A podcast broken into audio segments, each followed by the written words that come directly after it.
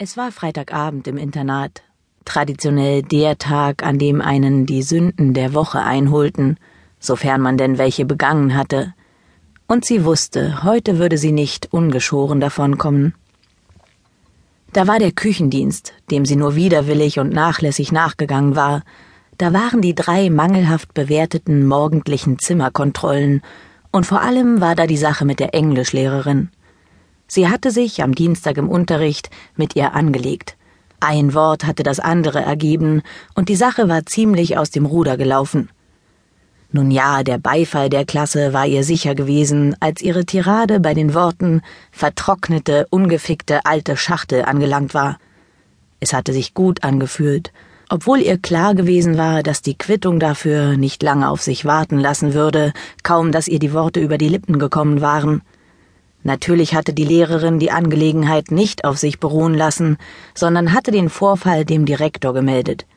Zumindest glaubte sie, dass es so gewesen sein musste. Heute Morgen dieser spöttische Blick, das nur nachlässig versteckte Grinsen, als die Lehrerin im Unterricht das Wort direkt an sie gerichtet hatte. Nein, heute war sie zweifellos fällig. Heute würde sie ihre ungerechte Strafe erhalten, Bisher war sie immer mit Stubenarrest oder Strafaufgaben davongekommen, im Gegensatz zu anderen Mädchen, die ein Stück weit aufsässiger oder unbedachter waren als sie selbst.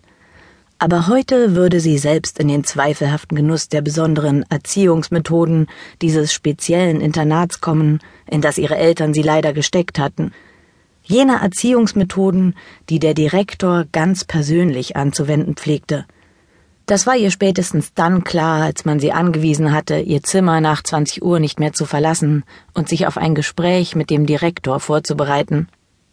Bereits als man sie ins Büro gerufen hatte, ahnte sie, welcher Art die Mitteilung sein würde, die sie dort zu erwarten hatte. Sie verließ also, verfolgt von den stummen, mitleidigen Blicken der anderen Mädchen, langsamen Schrittes den kleinen Kellerraum mit der Tischtennisplatte, Katja hatte sie, als sie vorbeiging, kurz an der Schulter berührt und ihr einen aufmunternden Blick geschenkt. Nach der kurzen, durch die Sekretärin scheinbar teilnahmslos vorgetragenen Mitteilung hatte sie sich still umgedreht, die Tür des Büros vorsichtig hinter sich geschlossen und war langsam die knarrenden Holzstufen der Treppe hinaufgegangen, die zum Dachgeschoss führten.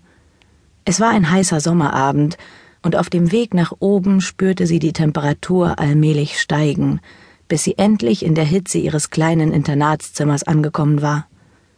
Es kam ihr noch brütender vor als am Nachmittag, und sie dachte darüber nach, ob ein Gewitter bevorstand oder ihre Sinne ihr einen Streich spielten, nun da sie wusste, was sie heute Abend erwarten würde.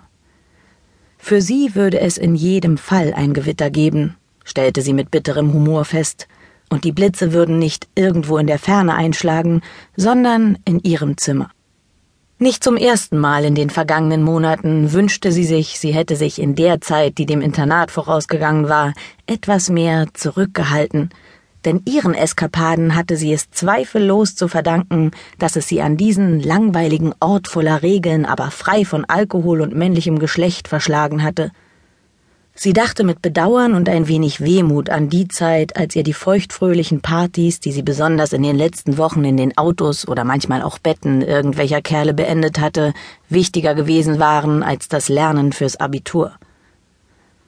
Nun besuchte sie also die dreizehnte Klasse in dieser speziell für junge Frauen wie sie geschaffenen Einrichtung.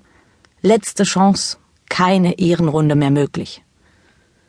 Ihr Verstand sagte ihr, dass sie dankbar für die gebotene Möglichkeit sein sollte. Ihre Gefühle scherten sich allerdings nicht um Logik. Das alles war nicht fair und fühlte sich falsch an. Ihren neunzehnten Geburtstag hatte sie nicht wie geplant mit vielen Mojitos, sondern mit Kakao feiern müssen.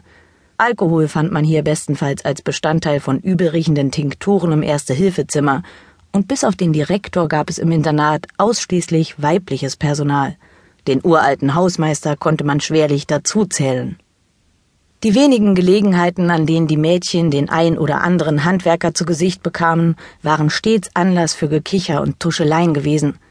Eigentlich hätte man bei jedem zweiten Schritt auf einen Handwerker stoßen müssen, denn in dem alten Gemäuer ging ständig irgendetwas kaputt.